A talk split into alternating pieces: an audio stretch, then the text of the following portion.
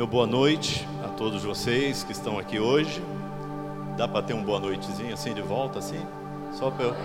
Ah, obrigado. Aqui tá meio ofuscado aqui. Vou pedir para. Dá para alguém acender uma lâmpada pelo menos aqui?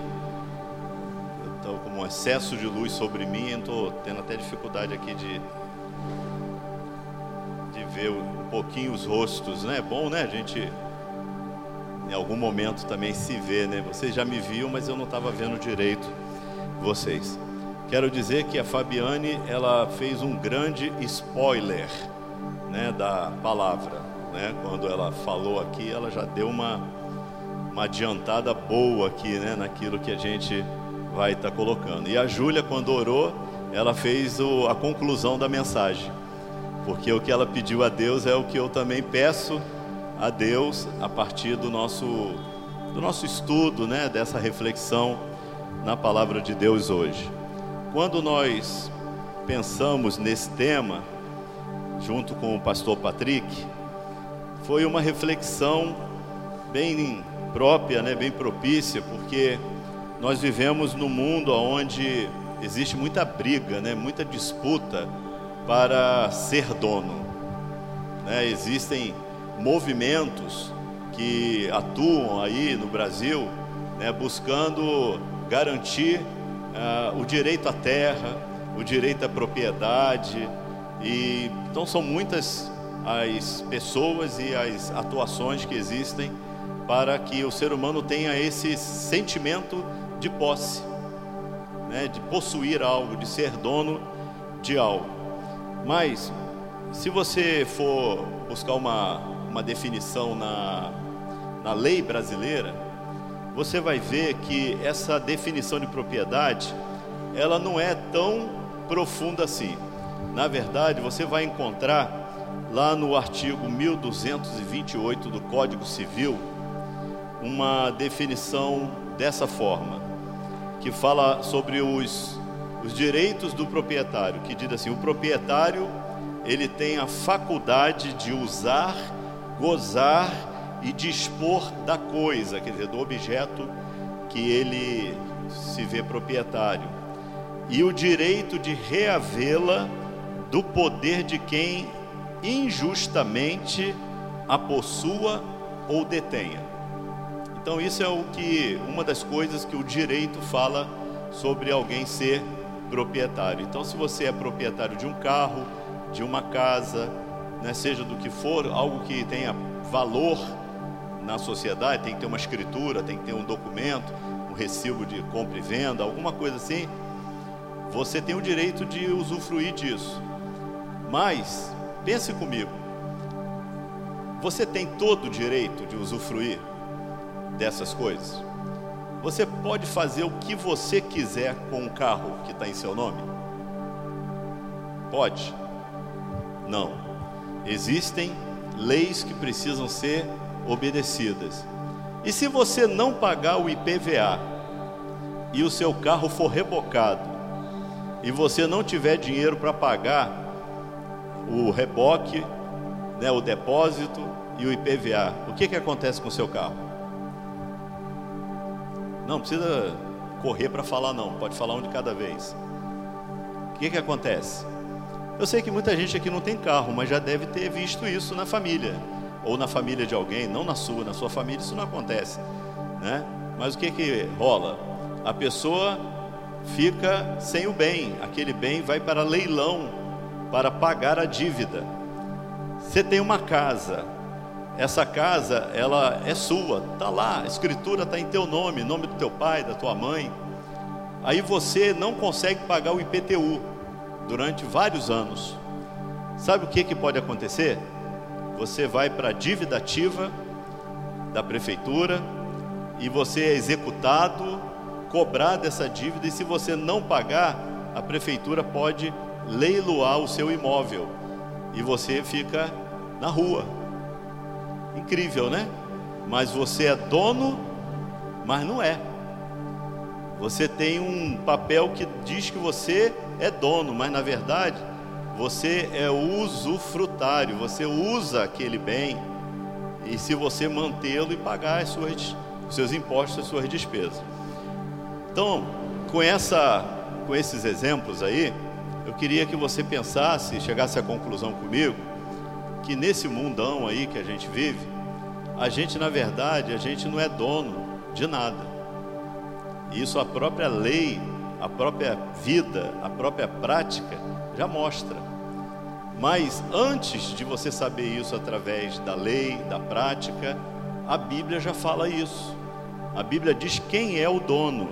E aí nós vamos reler o primeiro verso do texto que foi é, lido aqui junto com a Fabiane, né? Então, quem é o dono? Essa é a pergunta. E você deve sair daqui hoje com assim convicção, com certeza de quem é o dono. O dono de tudo. Vamos ver o que a Bíblia diz. Podemos ler de novo? Vamos ler juntos? Do Senhor é a terra e a sua plenitude, o mundo e todos que nele habitam pois ele afundou sobre os mares e afirmou sobre as águas. Eu acho que não tá, não, não tem dúvida, né, do que diz a Bíblia. Talvez a dúvida seja do que você creia. O importante é saber se você acredita nisso, de que o Senhor é o dono da terra e de tudo que há na terra, porque Ele criou. Então é diferente de você ter comprado. Né? Deus não comprou nada, tudo é dele, já era dele. Ele criou tudo que você conhece a partir do nada.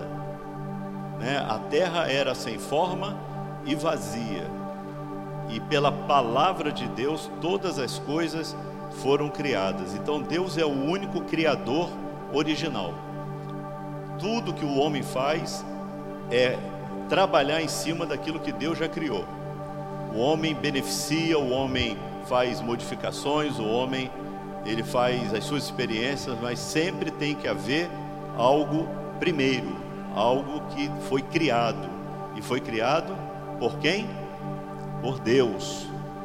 Então Deus é o dono. E a palavra de Deus então, ela vai nos fornecer respostas para todas as perguntas que nós pudermos imaginar em fazer, a palavra de Deus ela, ela vai nos dar resposta. Então eu vou fazer algumas perguntas. Eu queria que vocês me ajudassem respondendo com a Bíblia. Eu vou fazer a pergunta, o texto é a resposta e vocês me ajudem respondendo. Então Deus criou. Será que Deus abriu mão daquilo que ele criou? Será que Deus criou e abandonou a sua criação? Tem gente que pensa assim, ainda mais do jeito que as coisas estão. Muita gente fala assim: eu acho que Deus criou, virou as costas e abandonou a sua criação. Mas olha o que diz a palavra de Deus. Vamos ler? Seu é o grande poder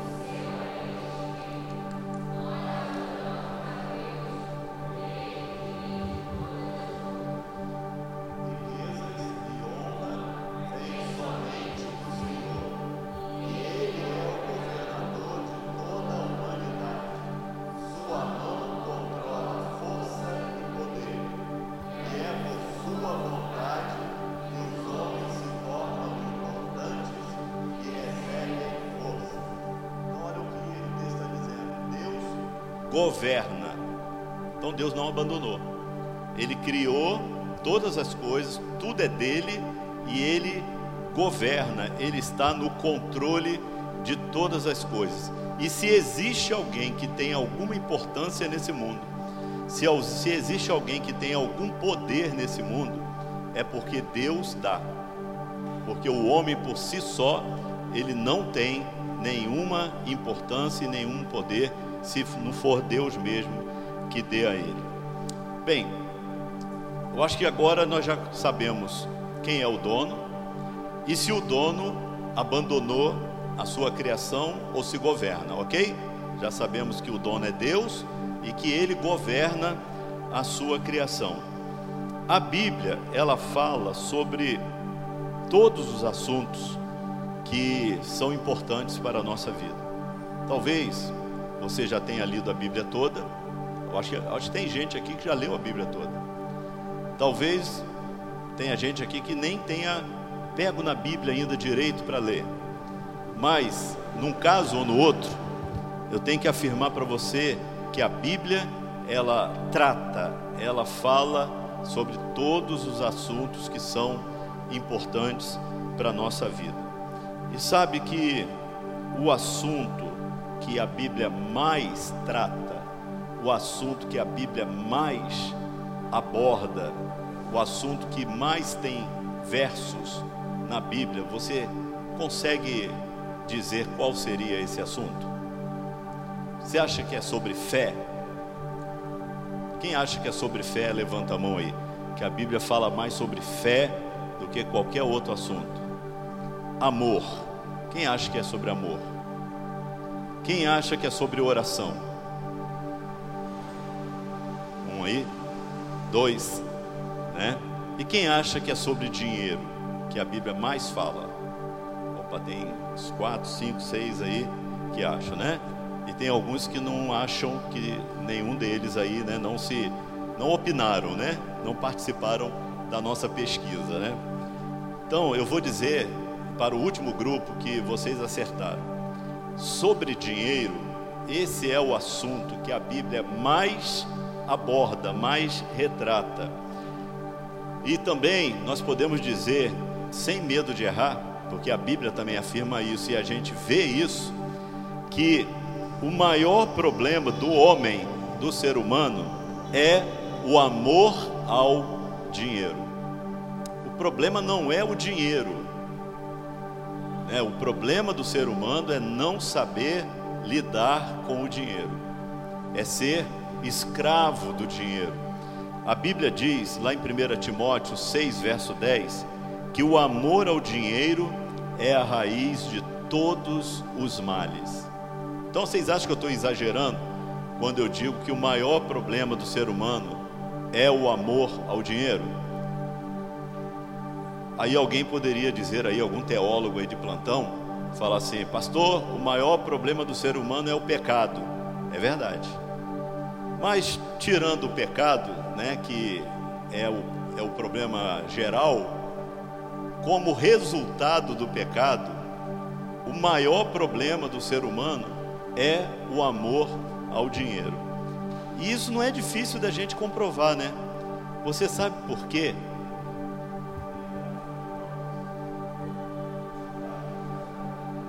Tirei, né?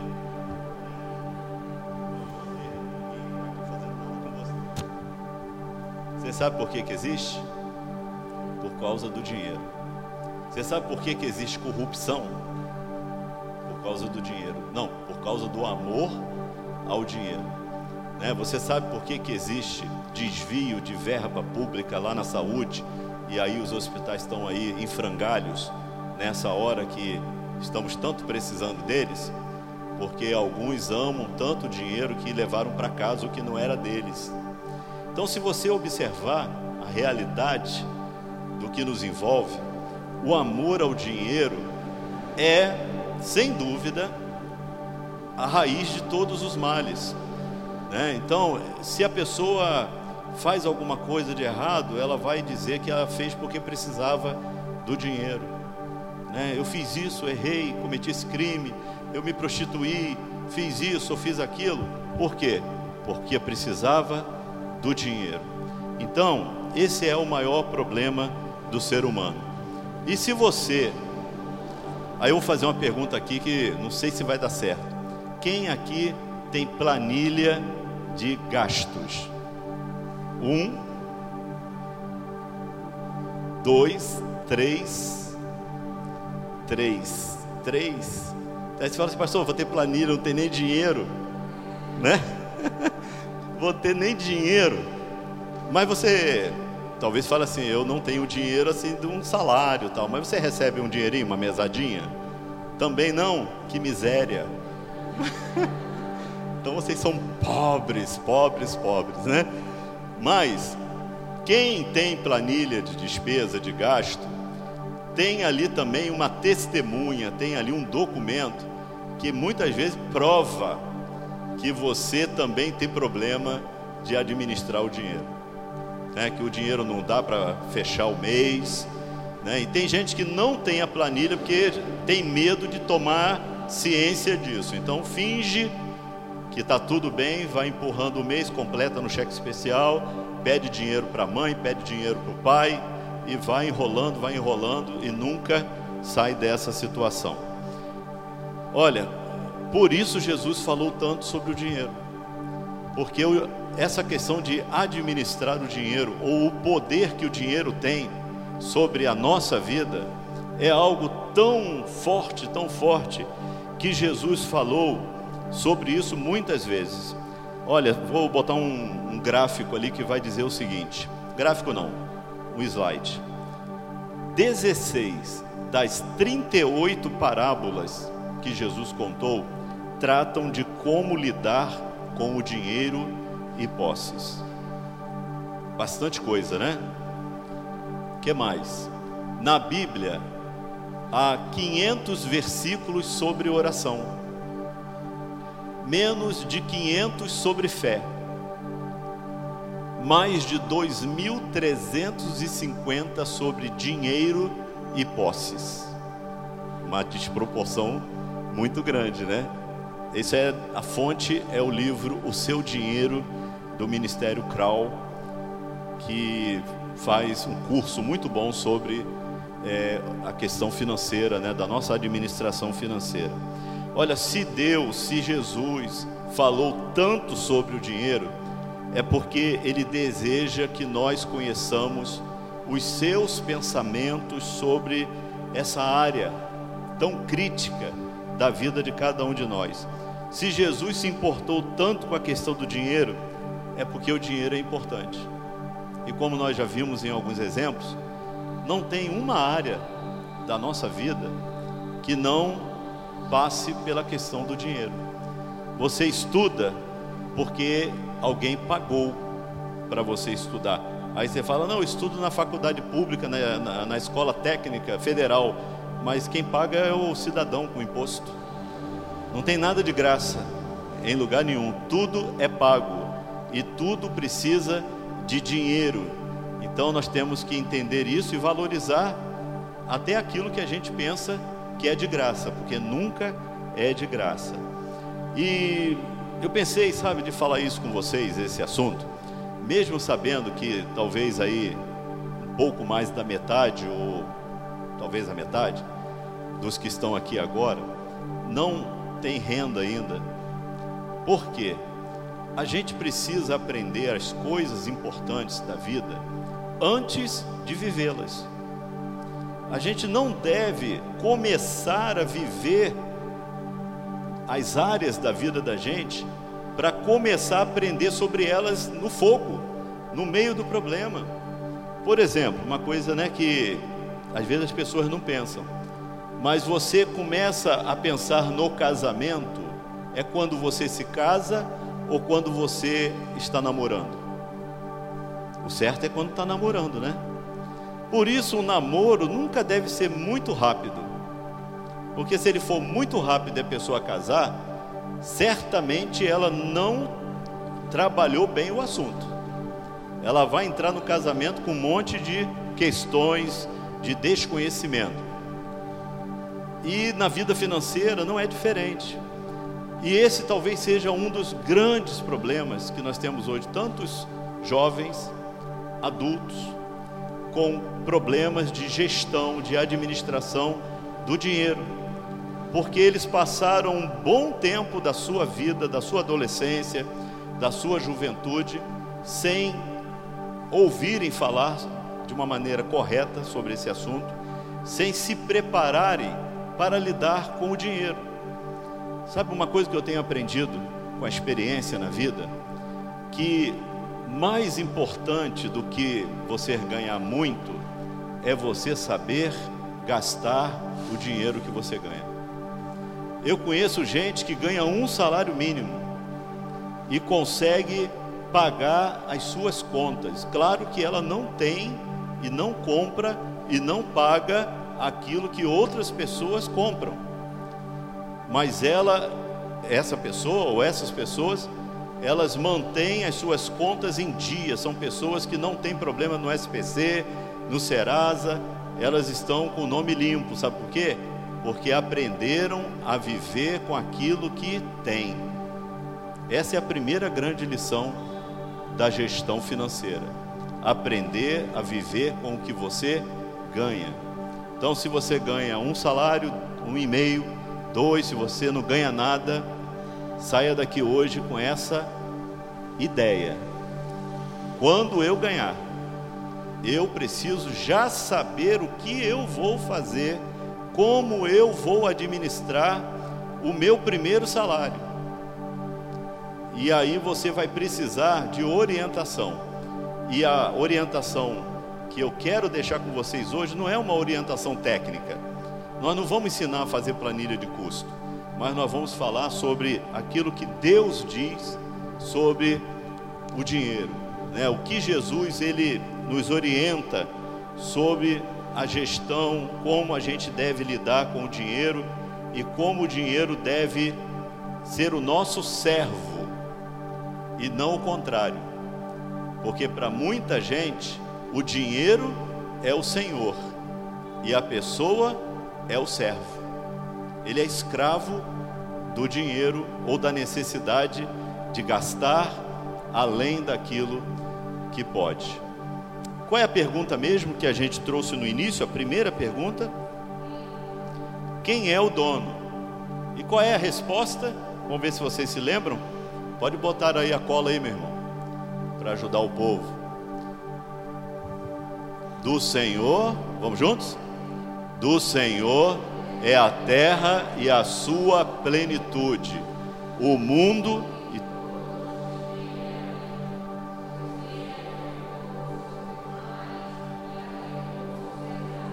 Salmo 24, verso 1.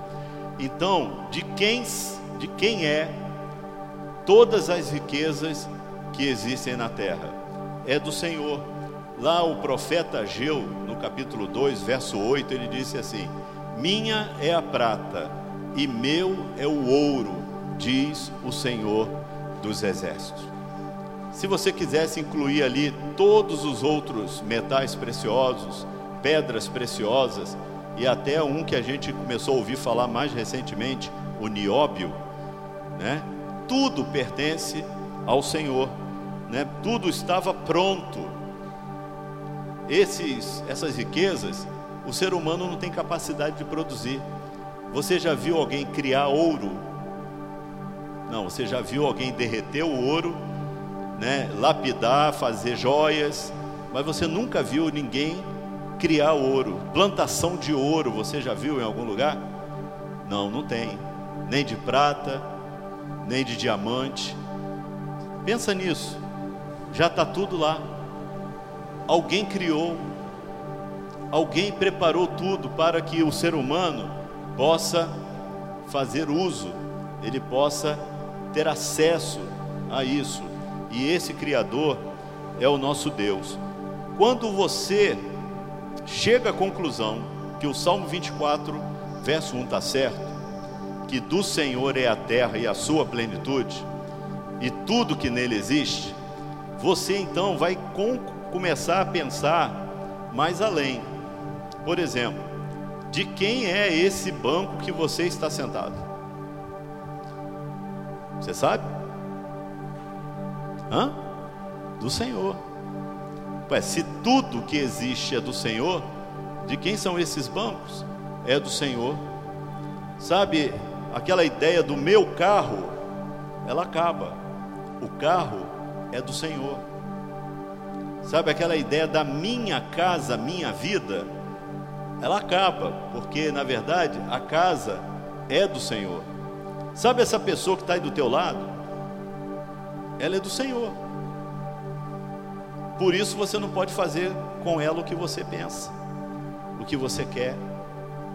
Ela não te pertence.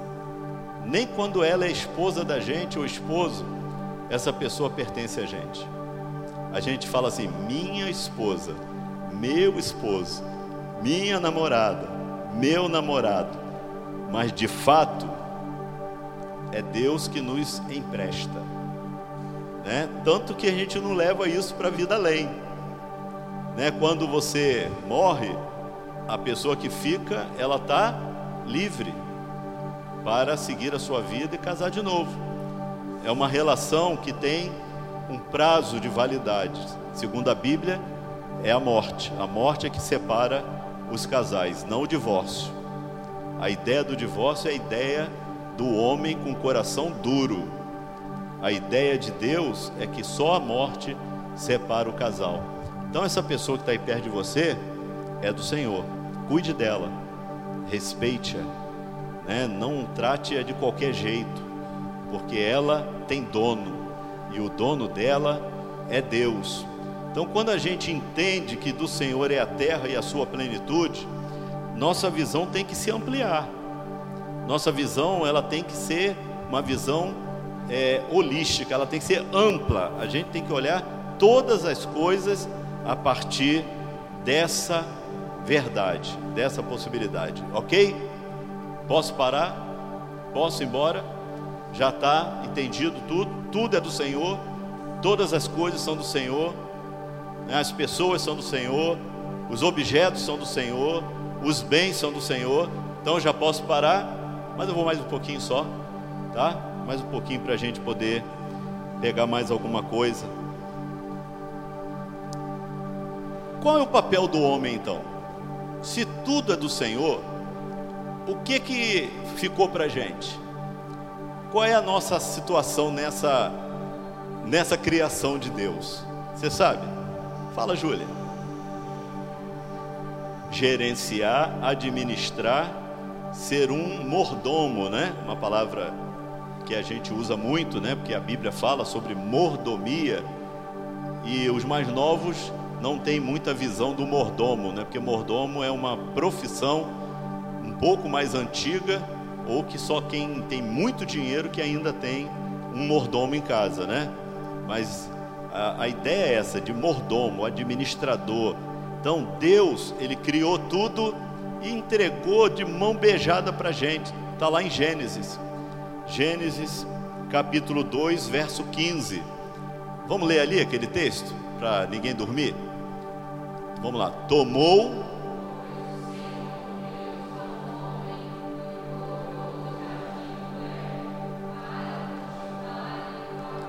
Caramba! Sabe o que está dizendo aquele texto ali? Primeiro eu quero dizer para vocês que isso aí é antes do homem pecar. Tá? É antes do homem pecar. Então esse texto fala para gente que Deus colocou o homem naquela criação maravilhosa dele para o homem cultivar. Cultivar é o que? É lazer? Trabalho. Trabalho é bênção, foi criado por Deus antes do pecado tem muito malandrinho dizendo assim: eu não gosto de trabalhar, trabalhar é coisa do diabo. Né? Mentira, quem criou o trabalho foi Deus. E criou antes do pecado. O pecado ele trouxe consequência ruim para o trabalho. É o que? Cansaço, né? É, é, é, a escravidão em função do trabalho, tanta coisa ruim que envolveu o trabalho, injustiça social, né? pessoas sendo exploradas, isso é consequência do pecado, mas o trabalho foi Deus que criou. Então a gente não pode deixar passar esse verso sem mencionar isso, né? Para que todo mundo agora saiba que trabalhar é coisa de Deus, né? E guardar, guardar também é um trabalho. E é um trabalho administrativo, né? É um trabalho de zelador, é um trabalho de, de vigiar, né, de zelar pela qualidade, pela segurança daquilo que Deus criou. Então, do Senhor é a terra e a sua plenitude, tudo que Ele criou. E o nosso trabalho é administrar, zelar, ser mordomo. O ouro é de Deus, mas Ele deixa a gente administrar. né? Você pode ter ouro. A prata é de Deus, mas você pode ter. A casa é de Deus, mas Ele deixa com você, para que você possa fazer desse bem ou de qualquer outro bem uma bênção na sua vida e na vida do povo, na vida das pessoas. Então nós temos que zelar, temos que cuidar. Por isso nós temos que é, conhecer a palavra de Deus para que a gente saiba qual é a parte de Deus e qual é a nossa parte. Existe uma parceria aí. Deus criou e a gente cuida. Por isso a gente tem que cuidar da natureza e de todas as outras coisas que Deus criou. Agora, o mordomo, você acha que o mordomo ele faz o que ele quer na casa do seu senhor? O mordomo troca os móveis a hora que ele quer, escolhe qual é o cardápio que o dono vai comer, aí o cara não gosta de sardinha, senta na mesa para comer, o cara abre aquela aquela tigela bonita inox lá e tá cheio de sardinha lá. Aí o dono vai fazer o que? Vai repreendê-lo, né? Não vai gostar. Então, nós temos que entender que nós somos zeladores, nós somos mordomos, mas Deus é que sabe o que é melhor. Deus é que sabe o que é, o que Ele quer. E para que nós sejamos bons mordomos, nós temos que conhecer a vontade de Deus. Nós temos que saber o que Deus quer. E aonde a gente descobre o que Deus quer? É no horóscopo? Hã? É? Não? É no Big Brother? Não, não é? É lá no Google? Não, não é lá também não. É aqui, ó. Na Bíblia, a palavra de Deus. Isso é o que Deus deixa para gente de orientação. Vamos dizer que é a carta do dono, escrita para os seus mordomos. Aí a gente lê a palavra e sabe como a gente vai cuidar do nosso corpo, como a gente vai cuidar da nossa santificação, como a gente deve viver a nossa vida, ter o nosso namoro, como a gente deve ser esposo e esposa, como a gente deve ser patrão, como a gente deve ser empregado. A Bíblia ela nos ensina como nós vivermos em todos os aspectos e em todos os sentidos. As pessoas elas dizem, né, que Deus é o dono da sua vida, né? Quem é, quem diz aí, Deus é o dono da sua vida, levanta a mão aí para mim. Tem gente com vergonha. Deus é o dono da sua vida? Levanta a sua mão aí. Então, Daniel, bota aquele vídeo do banco aí, para a gente poder ver uma situação em que há um conflito sobre quem é o Senhor da nossa vida.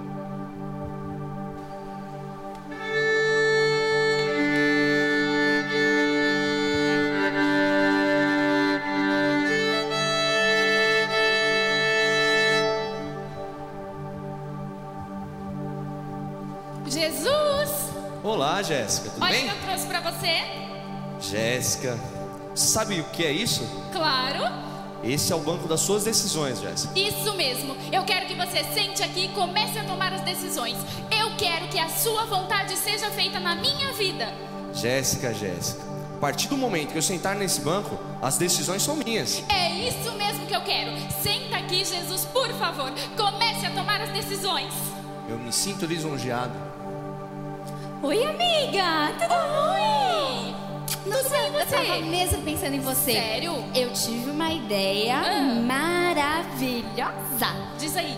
Você vai amar. Ah. Pega o seu cartão Ah. e vamos para o shopping.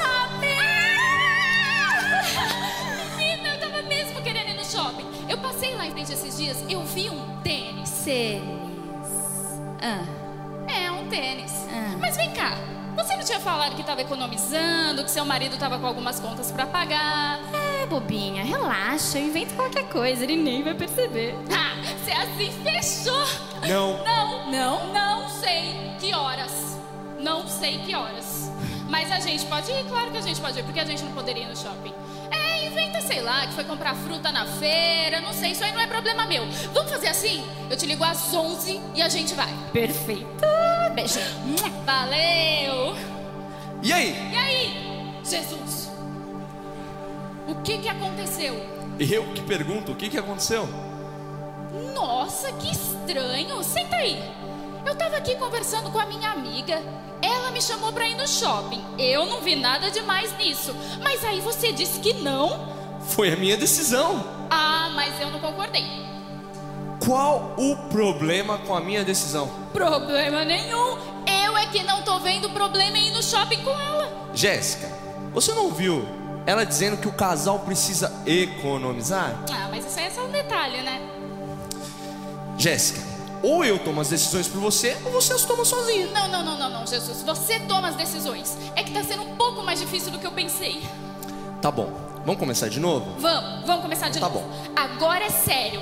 Tudo que você falar, eu vou fazer. É isso aí que eu tô dizendo, meu. É. Uh, ih! E aí, Luiz? Luiz! E aí, mano? Ô, moleque! Ô, moleque! Beleza! É, mano? Irmão, fazendo o quê? Ah, pensando na vida, tava deitado na cama, pensando na Velho. festança de ontem, mano. Maluco, que balada, velho. Olha aquela. que balada. Nossa, curti, velho. Tem que repetir, Curti, peguei. Nossa, sem dó. Quanto comigo. pegou, mano? Muita menina gata, Quanto né, pegou? velho? Quanto pegou ontem? Fala você primeiro. Ah, mano. Fala você aí, tu é o cara. Três mina. Uh, tu é demais, Gata, é velho. demais, Comigo não mano. perde tempo. E você? Mano? É. Peguei nada. Nada, Fraco nada. mesmo, moleque. É, não, não. Mano, se liga. Olha vai lá. Mano, dá um liga na mina ali à direita. Ó, Cadê, cadê, cadê? Ali à direita, moleque. Ah, tá, certo. Mano, é a mina de ontem. É mesmo. Tava louco pra pegar ela, não deu. Gostou Mas dela? Você faz esquema pra Gostou mim. dela? Você é meu parceiro, É velho. Jéssica, mano, é lá. Jéssica, eu- Passa o meu Eu WhatsApp. vou lá e falo. Eu vou lá Fala e pra ela mandar uma mensagem pra é mim. Nóis, é Tamo nóis. junto, Pera irmão. pera. Jéssica? Oi. E você? Tudo bem? Tudo. Beleza? Beleza, e o que, que tá fazendo aí? Ah, tô de boa, e você? Tamo indo, tamo indo. Ó, deixa eu te falar um negócio. Ah, Sabe, lembra do Luiz? Luiz? Luiz, isso, Luiz. Lá na festa da, da Márcia. Ai, o Luiz! Ele E aí, ele mesmo! perguntou de mim? Olha, deixa eu te falar um negócio. Ah. Não fala pra ninguém. Não, manda, fala manda, pra manda, ninguém. manda, manda, manda. Ele conheceu o WhatsApp. Passa! Passa!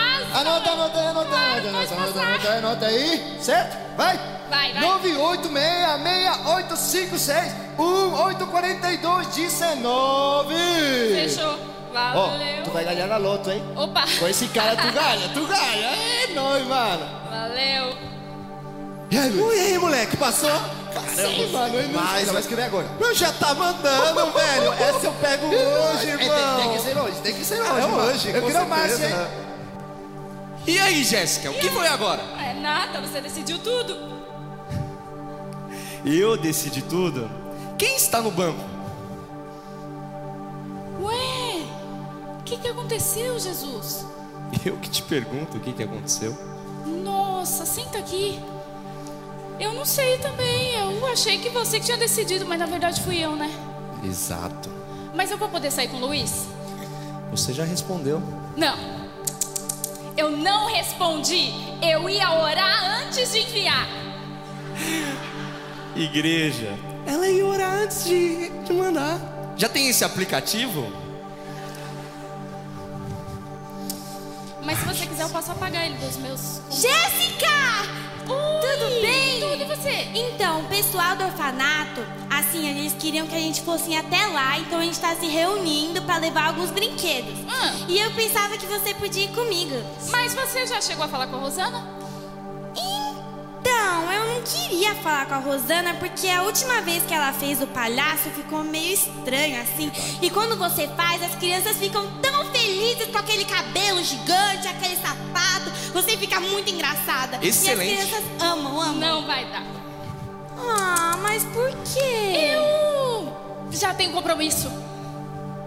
Ah, mas pensa bem, as crianças precisam do nosso carinho. Concordo. Sim. Precisam mesmo. Pode levar. Leva lembranças, carinho, abraços, beijos.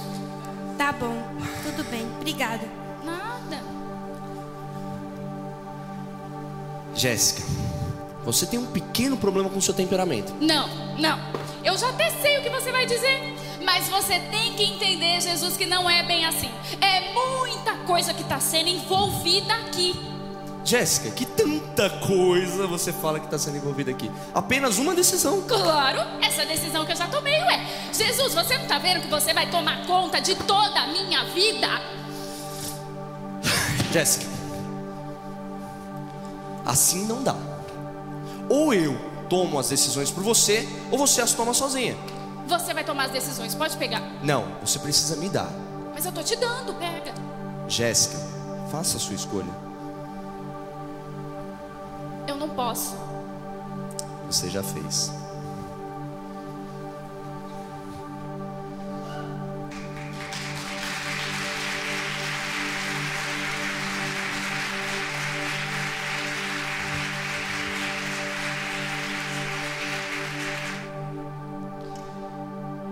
Essa matéria ela é muito séria, né? A gente não pode brincar com essa questão de quem é o Senhor na nossa vida, né? Quem que realmente a gente dá o lugar central, né? O banco representa, né, o lugar das decisões na vida da gente. E a gente diz para Deus, a gente canta, a gente faz uma série de expressões dizendo para Deus que Ele é o Senhor, né? Ele que manda, o que fizeres, né? o que mandares eu farei, aonde quer que fores irei, e coisas assim bonitas, né? Mas em coisas às vezes tão pequenas, tão, tão elementares, tão do dia a dia, a gente acaba mostrando para Jesus de que a gente na verdade está sentado no trono, né? A gente está sendo Deus da nossa vida. Então, nós precisamos tomar uma decisão verdadeira. Nós falamos aqui: quem é o dono? Deus. É, ele é o dono, mas ele está sendo tratado como dono. Quando você está vivendo na sua intimidade, quando você está só você e o seu quarto, você e o seu telefone, você e o seu computador, você, seu pai e sua mãe, né? Quando você está naquela hora que, sabe, ninguém está te, te vendo assim para para te julgar, você tem deixado Deus ser o dono da sua vida? Ele está no centro das tuas decisões. Você tem colocado, né, o Senhor, né, como a pessoa mais importante, a pessoa que você consulta e espera a resposta. E quando ele dá a resposta, você faz o que ele disse, mesmo que a resposta seja não, mesmo que a resposta seja espere. Será que você está vivendo esse tipo de relacionamento com Deus, um relacionamento verdadeiro? Sabe, quando a gente fala de Deus ser o dono, a gente pensa imediatamente é, na questão monetária. E ela realmente, ela é tão importante que você viu. A Bíblia fala mais dela do que de qualquer outro assunto. Porque Jesus sabe, né, que aonde estiver o nosso tesouro, ali estará também o nosso? O que, que a Bíblia diz? Aonde estiver o nosso tesouro, estará o nosso coração. Então, aonde estiver aquilo que é mais importante para mim, o meu coração vai estar lá. Então, a gente pode se enganar, a gente pode enganar os outros, mas a gente não pode enganar a Deus. E Deus, Ele quer que a gente tenha um relacionamento sincero com Ele, verdadeiro, né? Porque a maneira como nós lidamos né, com essa questão do, do senhorio, né, da autoridade de Deus na nossa vida, ela vai determinar que tipo de pessoa nós vamos ser que tipo de crente nós vamos ser.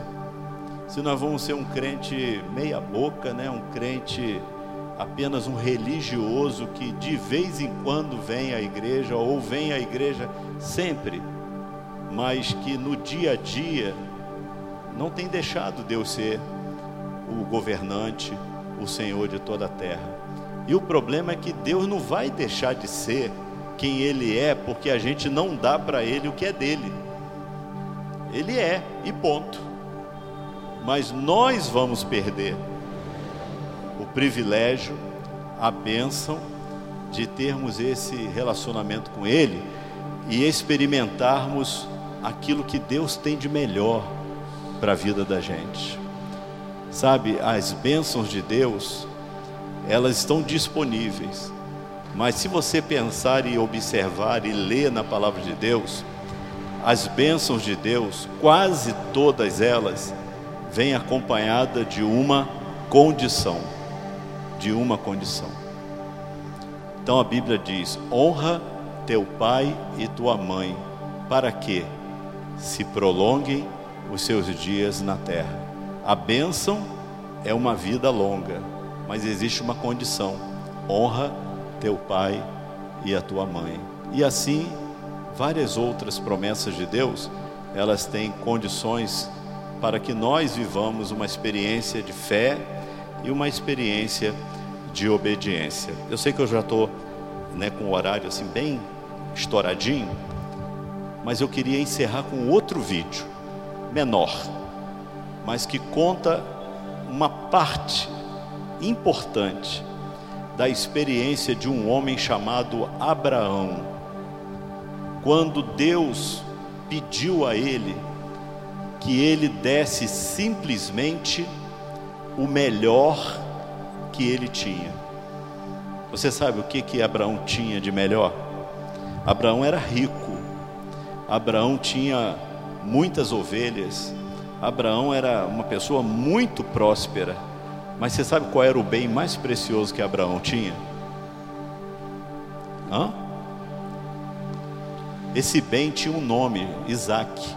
Quem era Isaac na vida de Abraão? Filho dele. Filho dele. O filho da promessa. O filho da o milagre. Porque a mulher de Abraão não podia ter filhos. Mas Deus prometeu e Deus cumpriu mas depois Deus colocou Abraão à prova. E Deus tem nos colocado à prova muitas vezes.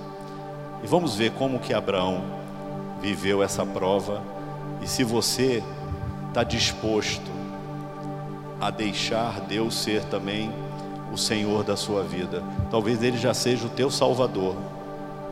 Amém. Mas será que Ele é o Senhor? Vamos ver o vídeo e tire a sua conclusão e logo em seguida nós vamos encerrar.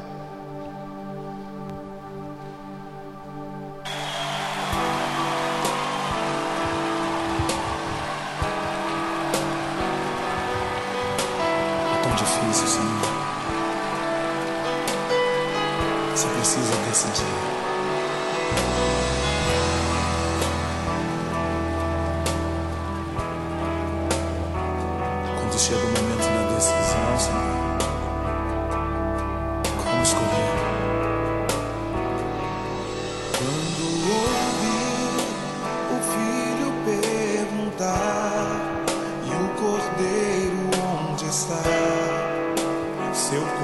Coração sangrou.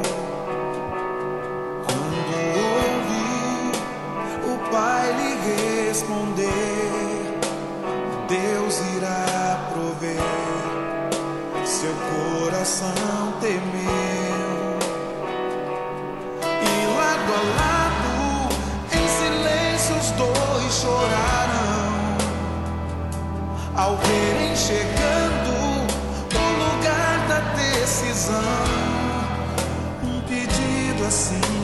que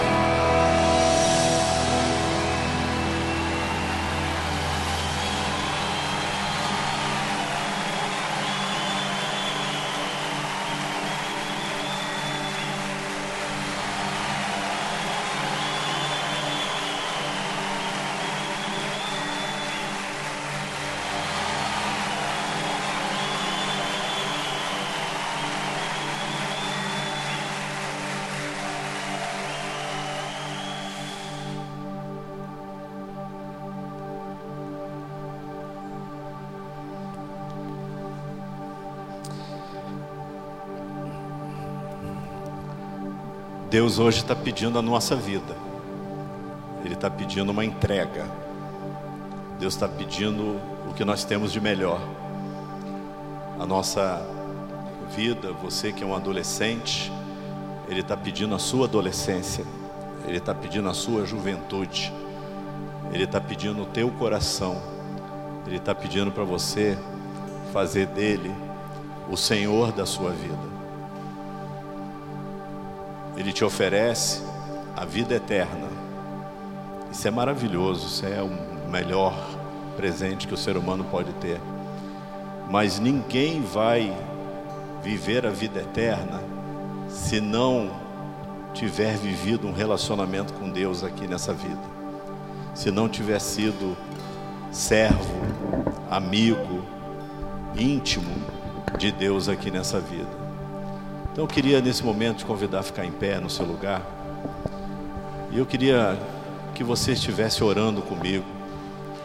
Queria encerrar a minha parte orando por sua vida, por você que entendeu nessa noite que Deus é o dono, que ele governa o universo, mas ele também governa a vida daquele que nele crê e confia como Abraão confiou. Confiou de uma maneira total. E Deus honrou a fé de Abraão. Você não precisa ter a fé de Abraão. Você precisa ter a sua fé.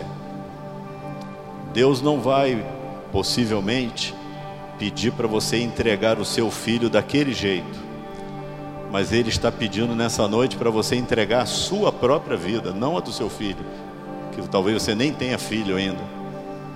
Mas hoje Ele está pedindo para você entregar a sua vida, porque Ele quer cuidar de você, Ele quer te dar o que Ele tem de melhor, que é a vida, vida eterna, vida abundante, uma vida que Ele mesmo tem para você. Então quero orar com você. Se você quer ser alvo dessa oração, se você entendeu hoje que talvez a sua vida esteja um tanto quanto fora do controle de Deus, você está no banquinho, você está tirando Jesus do banco tantas vezes e está assumindo esse lugar, eu quero te convidar nessa noite a você tomar uma decisão. A decisão de deixar Jesus ser realmente o Senhor da sua vida. E se você quiser que eu esteja orando com você, queria pedir para você vir aqui à frente. Eu estou descendo aqui. Eu quero orar com você aqui perto de mim aqui, pela sua vida, pela sua consagração, pela sua decisão de deixar Jesus ser o Senhor de toda a sua vida, não apenas o teu Salvador, mas o Senhor das tuas escolhas, o Senhor dos teus gostos, o Senhor dos teus planos o Senhor do teu dinheiro que você já tem ou do que você ainda vai ter. Mas se você já quer entregar isso hoje a Deus, você pode fazer. Você pode consagrar tudo ao Senhor nesse momento. Mas você tem que dar um passo. Você tem que sair do seu lugar. Você tem que dizer para Deus assim: Deus, eu quero isso. Eu quero. Abraão teve que fazer uma caminhada até chegar naquele lugar. Porque Deus queria ver a disposição de Abraão de obedecer. E se você puder e quiser, deixe o seu lugar. Essa vai ser a tua decisão. Mas se você não quiser, fique onde você está. Essa também vai ser a tua decisão. E eu quero orar com você. Alguém que quer fazer essa entrega de vida, de dons, né, do seu futuro, né, das suas posses, daquilo que você quer ter. Se você já quer consagrar ao Senhor, se você já tem, você quer consagrar ao Senhor tudo que você tem, tudo que você é. Né, você quer consagrar ao Senhor o seu ventre, para que você tenha filhos abençoados, filhos que vão ser bênção nesse mundo. Se você quiser consagrar o seu casamento, que você nem namorado tem ainda, ou tem, mas você quer consagrar ao Senhor porque você quer o melhor de Deus para a sua vida, pode deixar o seu lugar. Bem, eu não vou, eu não vou aumentar mais não. Eu vou parar aqui. E quem entendeu e quiser dar esse passo real, real, de fé, vai fazer isso diante de Deus, não é diante de mim. Eu sou gente igual vocês. Eu também tenho que tomar as minhas decisões. Mas se você quiser tomar a decisão de deixar Jesus guiar a sua vida, venha você, não se importe com os outros. Cada um tem que fazer a sua decisão diante de Deus. Vem você. Vem você e deixa Deus tomar conta. E a partir de hoje, dá o banco da decisão para Deus. Dá o banquinho para ele e deixa ele te guiar, te dirigir.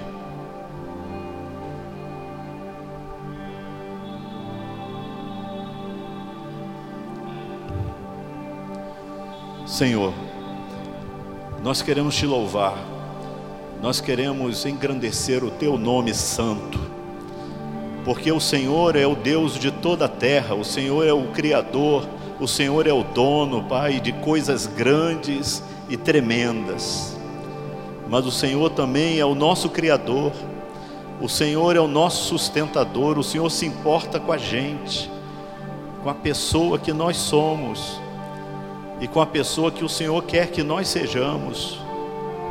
Pai, nesta noite, esses que estão aqui à frente, Deus, com o coração quebrantado diante do Senhor, se colocando, Deus, com humildade, diante do seu filho e pedindo a Jesus: Senhor, toma o centro da minha vida, o centro das minhas decisões. Ajude-os, Senhor Deus, para que isso seja real, para que a partir de agora, Deus, o Senhor Jesus seja sempre ouvido, prioridade número um, Deus, na nossa vida, para que possamos dar testemunho sobre Ele, sobre as suas, as suas maravilhas, sobre a Sua glória, sobre o Seu sacrifício, sobre a Sua morte, sobre a Sua ressurreição, Deus. Pai, nós te louvamos e queremos viver somente para o Senhor. Então consagramos tudo a Ti, Deus, o que temos e o que almejamos ter. Se for da Tua vontade, Deus, que o Senhor prospere, Deus, a vida de cada pessoa. Que eles possam ter, Senhor Deus, sonhos realizados pelo Senhor. Que eles possam, Deus, ter para eles e para distribuir, para compartilhar para multiplicar, Deus. Nós pedimos estas bênçãos, Pai. Que o Senhor abençoe, Deus, a vida, o presente e o futuro de cada pessoa que está aqui agora, Deus. É o que eu te peço no nome do teu filho Jesus, que vive e reina para todo sempre. Amém e amém. Deus abençoe. Você pode voltar para o seu lugar e leve a sério a tua escolha, a tua decisão com Jesus, o Filho de?